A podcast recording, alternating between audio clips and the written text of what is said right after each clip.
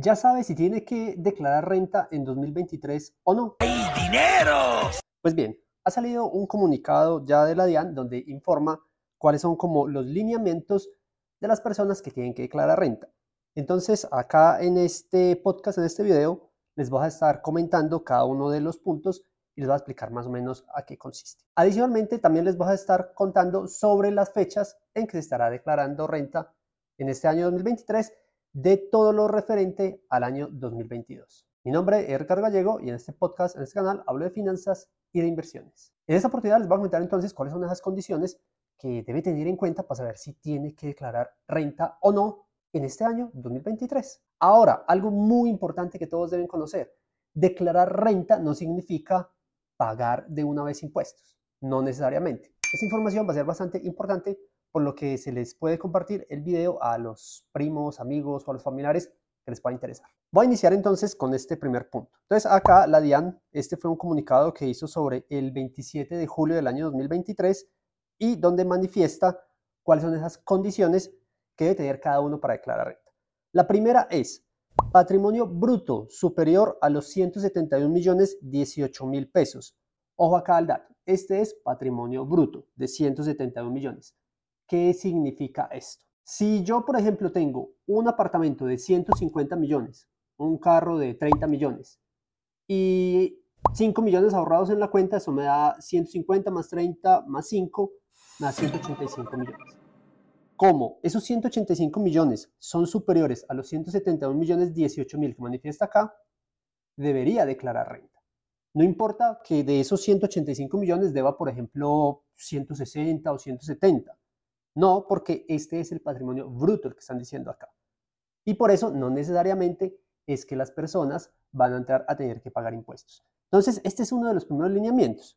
Ese patrimonio bruto que esté por encima de los 171 millones 18 mil pesos. El otro punto, y esta es una cifra que se va a repetir de acá en adelante, es ingresos brutos iguales o superiores a 53 millones 206 mil pesos durante el año 2022.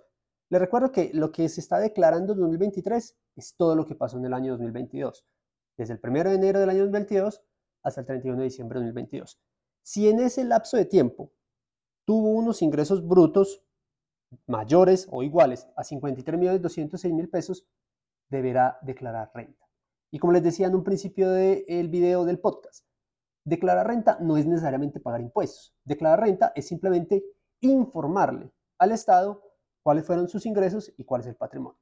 Por ejemplo, muy seguramente una persona que recibió estos ingresos, también si se dan cuenta, generalmente en los desprendibles de pago hay una parte que dice retención de renta. Puede ser, eso es muy proporcional al ingreso de cada uno. Y si tiene esa retención ahí, probablemente ya pagó lo que tenía que pagar. Esos valores son relativamente pequeños para salarios bajos, pero mientras el salario es más alto, es mucho más alto también el valor que se hace de retención en el desprendible quincenal o mensual que se hace del pago. Y por eso también es que precisamente, no necesariamente al hacer esa declaración de renta hay que pagar, porque mucho ya se pudo haber adelantado en esta retención que le hacen sobre los ingresos. El otro punto que sigue son los consumos con tarjetas de crédito superiores a 53 millones 206 mil pesos durante el año 2022. Y aquí vuelve y se repite este valor, 53 millones 206 mil consumos con las tarjetas de crédito. Quiere decir que si uno tiene una, dos o tres o cuatro tarjetas de crédito o si sea solo una, es verificar el total de esos consumos en el año.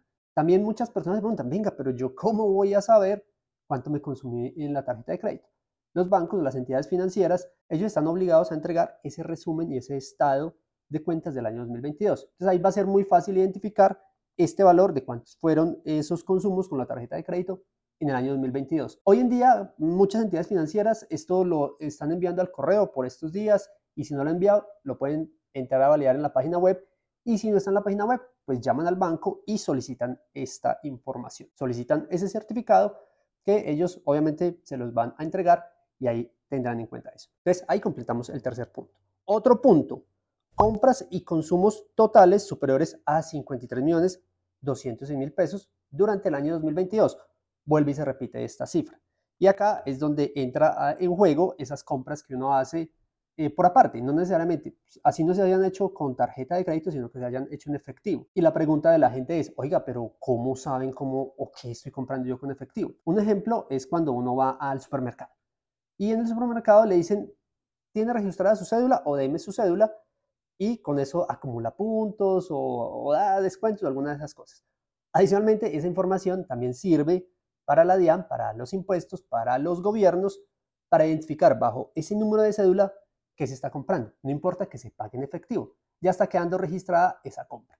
Entonces, si el total de consumos de compras es superior a 53 millones 206 mil pesos, deberá declarar renta en este año 2023 respecto a los consumos del año 2022. Y el otro punto es consignaciones bancarias, depósitos o inversiones financieras por un valor total acumulado superior a los 53 millones 206 mil pesos durante 2022. Y este es muy similar a lo que habíamos hablado. Este valor es prácticamente la referencia. El único que se sale de estos 53 millones es el del patrimonio bruto, que es de 172 millones 18 mil pesos. Ya saben, si cumplen una de esas opciones que acabo de contarles, deberá declarar renta en este año 2023. No se les olvide, declarar renta no necesariamente es pagar impuestos. ¿Y cuáles son las fechas?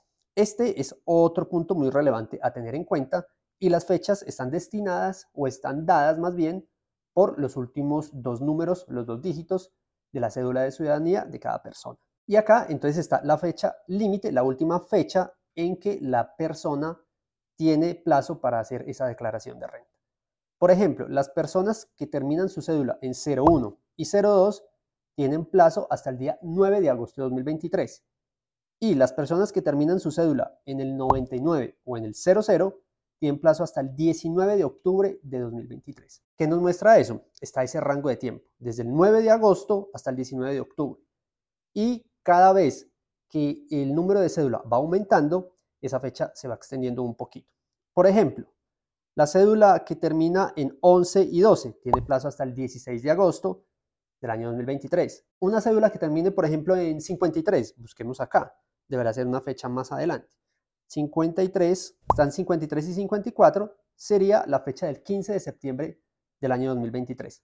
Entonces, así es que se van manejando estas fechas.